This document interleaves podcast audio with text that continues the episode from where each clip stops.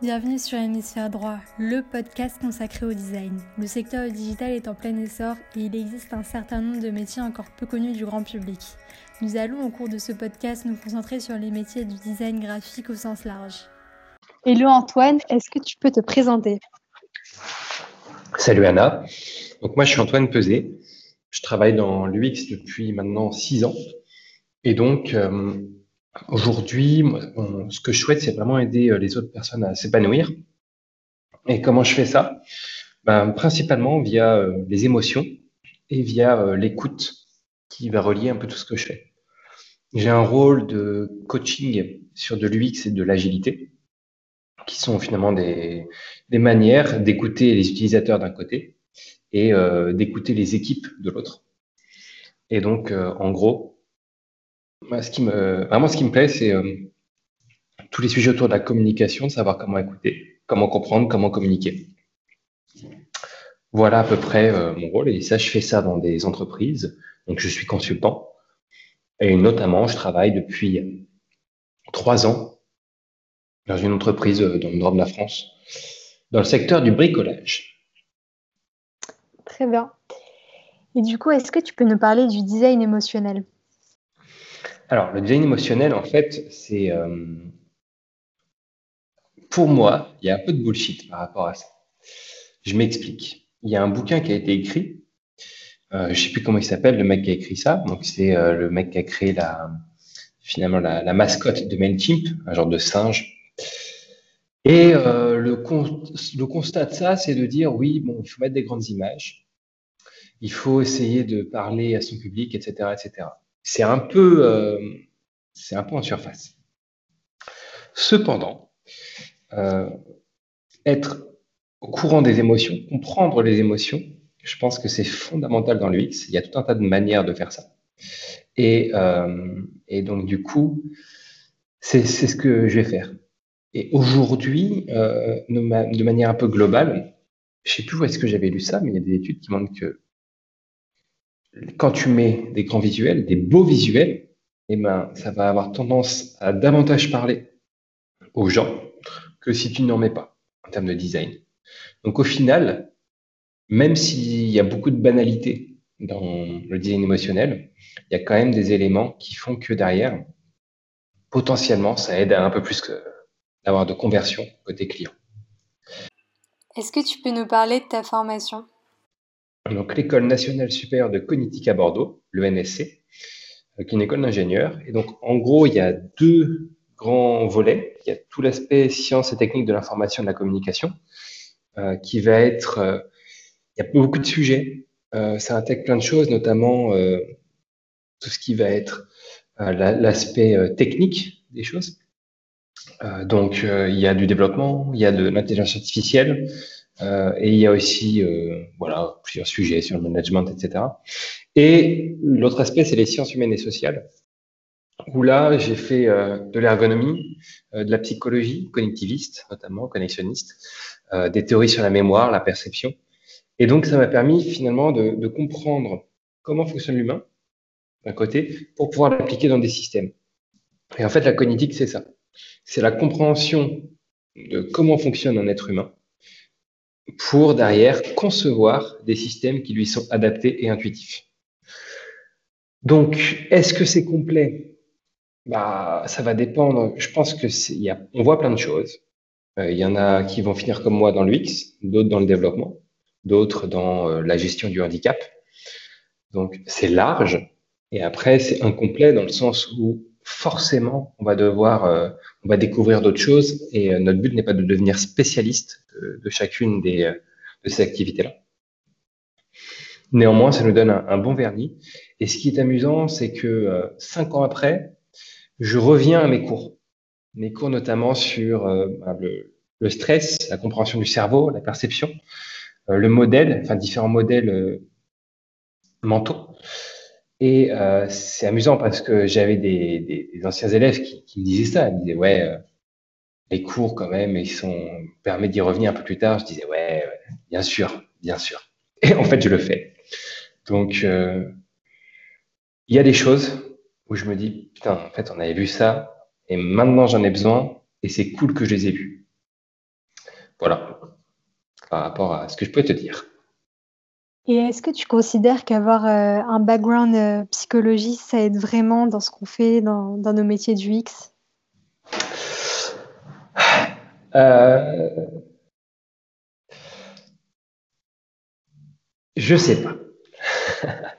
je sais pas. En fait, ce qui est important, c'est toutes les techniques d'écoute. Qui, est-ce que ça c'est de la psychologie?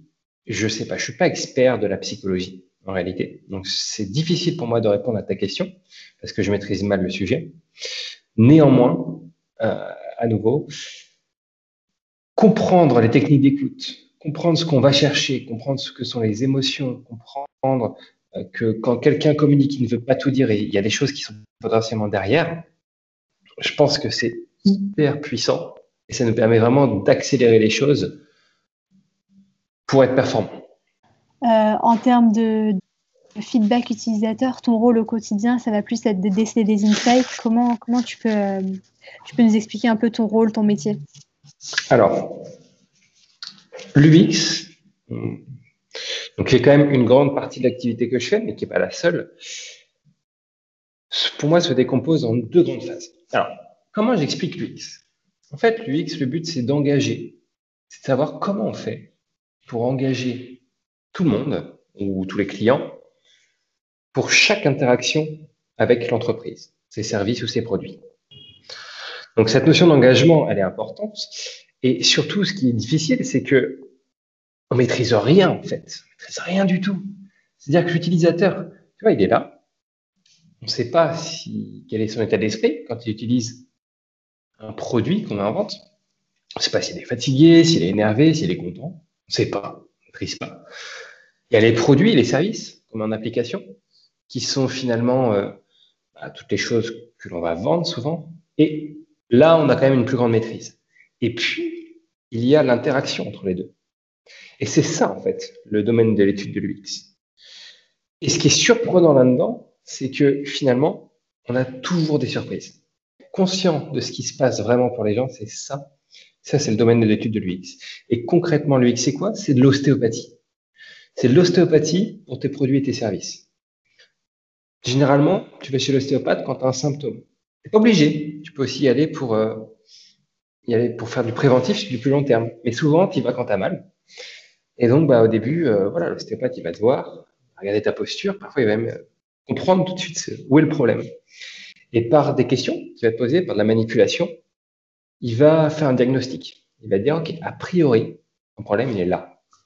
Et du coup, ça, c'est la recherche utilisateur. C'est la première grande phase de l'UX. Et après cette phase-là, il y a la phase de design, où il va te prescrire finalement tout un tas euh, d'exercices qui sont assez précis, et où tu vas redesigner ton corps, en l'occurrence. Donc faire des exercices pour le forcer à peut-être euh, avoir un meilleur équilibre ou ce genre de choses. Et une fois que tu as fait ça, on va rarement chez l'ostéo une seule fois. On y retourne et l'ostéo, il va voir s'il y a eu des changements. C'est les tests, finalement. Il va tester que les exercices, s'ils ont été faits, euh, s'ils ont un impact sur toi. S'ils n'en ont pas, ben, très bien, on trouve une autre hypothèse, un autre diagnostic et on recommence. Et s'ils en ont, alors là, c'est intéressant, puisqu'on va aller pouvoir sonder, toujours avec de la manipulation, est-ce qu'il y a d'autres douleurs? Est-ce qu'il y a d'autres problèmes? Et c'est là où, euh, justement, ça devient euh, vraiment intéressant. Et donc, nous, qu'est-ce qu'on fait dans l'UX ben, C'est simple, euh, on manipule pas des corps, on va pas manipuler plus euh, des émotions et euh, des ressentis, et puis aussi des expériences de manière globale. Moi, dans mon métier, au quotidien, je suis amené régulièrement à aller voir des personnes que je vais aller interviewer. Mon but, c'est de comprendre comment elles vivent, tout simplement. Généralement, on a une activité précise en tête, mais parfois, ça peut être beaucoup plus global. Et je m'intéresse pas à ce que les personnes veulent. C'est pas trop mon sujet. Moi, ce qui m'intéresse, c'est de comprendre où est le problème. Et pour faire ça, je vais creuser le vécu. Je vais quasiment creuser que le passé.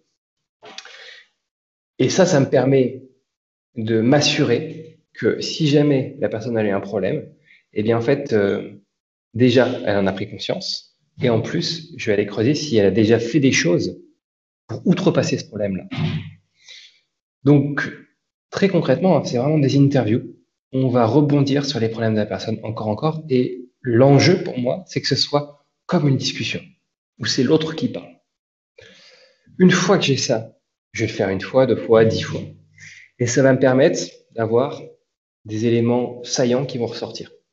Cette synthèse, elle est hyper importante. Dans notre rôle du X, on se doit de pouvoir synthétiser. On n'est pas juste là à dire, bah voilà, lui il a dit ça, il a dit ça. Il y en a besoin d'analyse là-dedans et de comprendre où sont les problèmes. Donc toute cette phase de recherche utilisateur, on va la passer dans du design où de, moi, de manière de voir les choses, je ne sépare pas UI et UX. Moi, ça c'est du design et de la recherche. Et dans le design, il y a tout ce qui va être animation des ateliers, d'idéation. Il y a tout ce qui va être architecture de l'information. Comment, euh, quel, parcours proposes-tu finalement comment tu modélises tout ça Évidemment, bah, du, graphisme, la création graphique, et puis après toutes les interactions. Et en gros, on a une boucle continue entre la recherche et le design. Et l'un nourrit l'autre. Donc au début, on passe sur des interviews, puis on fait des maquettes qu'on anime, qu'on va tester, qui vont nous permettre d'avoir des retours, de faire évoluer le design, voire de construire notre application. Ça va nous générer de la donnée. Cette donnée va nous permettre de modifier le design, etc., etc. Et c'est cette boucle sur laquelle je travaille. Je met en place aussi donc toutes les pratiques autour du design. Même si moi à la base je suis pas designer, c'est vraiment les, les, pratiques, les manières de fonctionner, notamment avec les développeurs. Ça c'est des choses que je trouve passionnantes. Et puis de l'autre, c'est comment on arrive à bien cerner le comportement de l'utilisateur. Voilà aujourd'hui euh, mes activités principales sur l'UX. J'espère que c'était clair. Très fort pour euh, métaphore avec l'ostéopathe. C'est vraiment euh, une bonne image qu'on garder en tête pour bien comprendre le processus. Et euh, du coup, tu parlais de la relation avec les développeurs. Comment tu communiques avec eux et qu'est-ce que tu as pu euh, déceler comme problème, par exemple, qu'on peut rencontrer lorsqu'on développe un produit?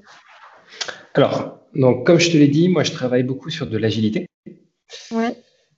Et donc, euh, en agile, on est, il y a une chose, une règle notamment, c'est la proximité. Donc, on essaie d'être en colocalisation. C'est-à-dire que tu as des équipes multidisciplinaires euh, qui seront ensemble finalement. Donc, tu as ton product owner, qui est un genre de chef de projet, je ne peux pas trop dire ça, mais c'est l'idée. Tu as tes développeurs, généralement, tu en as au moins deux, et puis tu as ton designer. Et donc, je n'ai quasiment connu que ces contextes.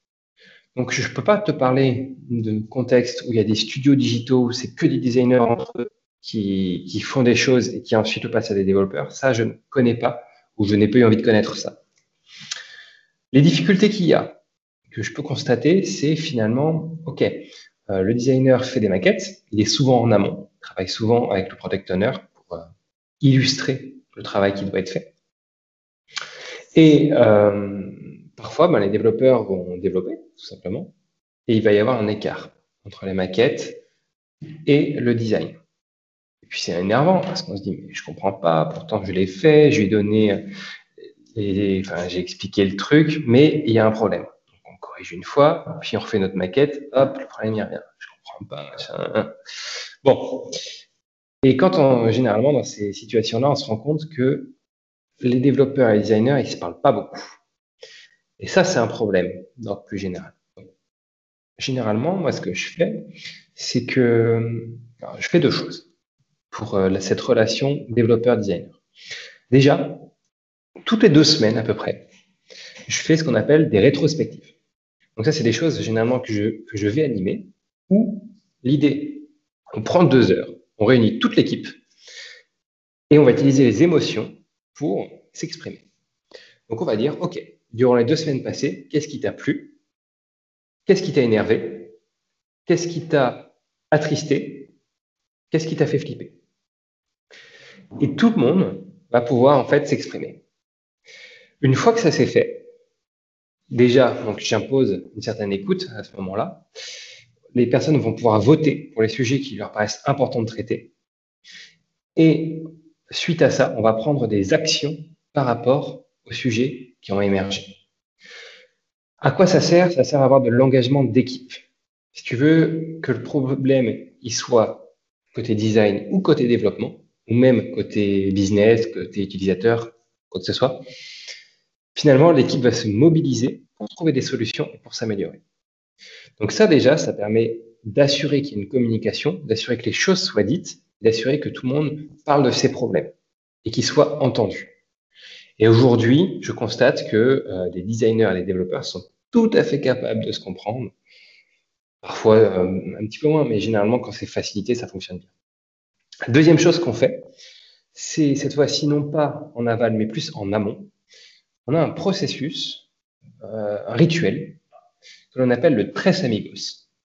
Alors le tres amigos, ça veut dire les trois amis. Il y a plusieurs manières de le voir, euh, mais globalement, moi je le vois avec un ami, c'est le product owner, un autre, c'est plutôt l'équipe de développement, et enfin, c'est le designer. Et donc là, l'idée, c'est quoi? C'est que à chaque nouvelle user story, donc chaque nouvel élément qui doit être développé, eh bien, tout le monde se réunit. Ça, ça peut durer euh, entre 5 et 20 minutes. Voilà. Et globalement, le product owner présente euh, la, user story, c'est comme ça que ça s'appelle, et le designer présente la maquette qu'il a imaginée par rapport à ça. Et donc là, une discussion s'installe. Voilà. Donc moi, je pense en tant que designer, il faudrait plutôt enfin, j'ai pensé à cet écran-là.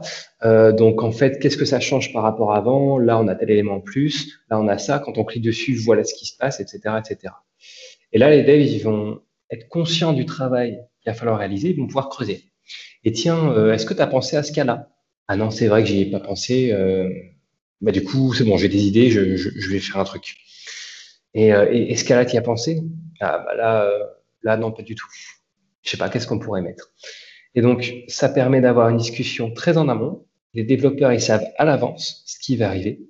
Ce qui permet, en fait, d'avoir une grande compréhension de ce qui va être fait. Donc, c'est du temps, c'est une certaine culture de réussir à mettre ça en place, mais c'est hyper puissant. Hyper puissant. Donc, voilà deux exemples concrets de choses que moi je fais avec les équipes avec lesquelles je travaille. Moi, j'ai un, davantage un, un, rôle de coach hein, sur, sur tout ça. C'est la mise en place de, de toutes ces manières de travailler qui, à mon avis, assure une bonne communication entre les développeurs et les designers.